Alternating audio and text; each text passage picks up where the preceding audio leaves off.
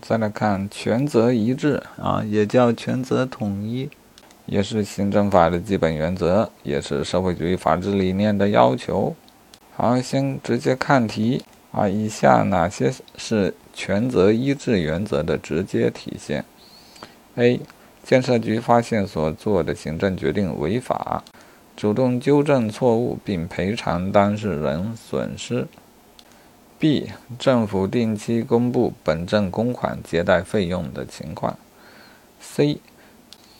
国土资源局长因违规征地而受到行政记过处分。D. 政府召开座谈会，听取群众对政府的意见。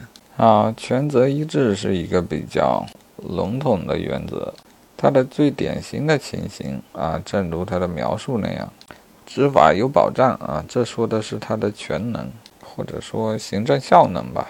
然后讲的都是责任，有权必有责，用权受监督，违法受追究，侵权需赔偿。权与责的统一其实体现在。许多行政行为当中，但是并非全部都算是这个原则下的直接体现。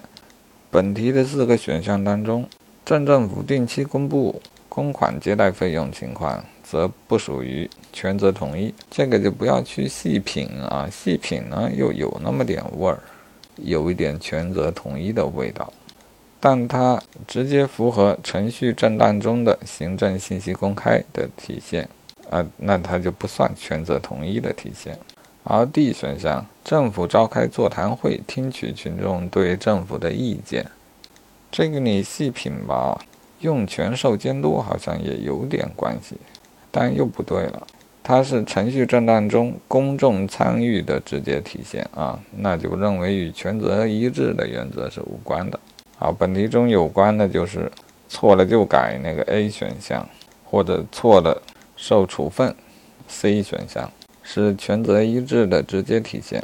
这个完了得总结一下，六个原则有一些是比较直接的啊，有一些是比较笼统的啊。我们应当确定一个顺序，先把直接的来套一套，套不上了再去考虑那些笼统的。就这题来看，程序正当原则就挺直接的啊，但凡涉及公开，涉及群众的参与。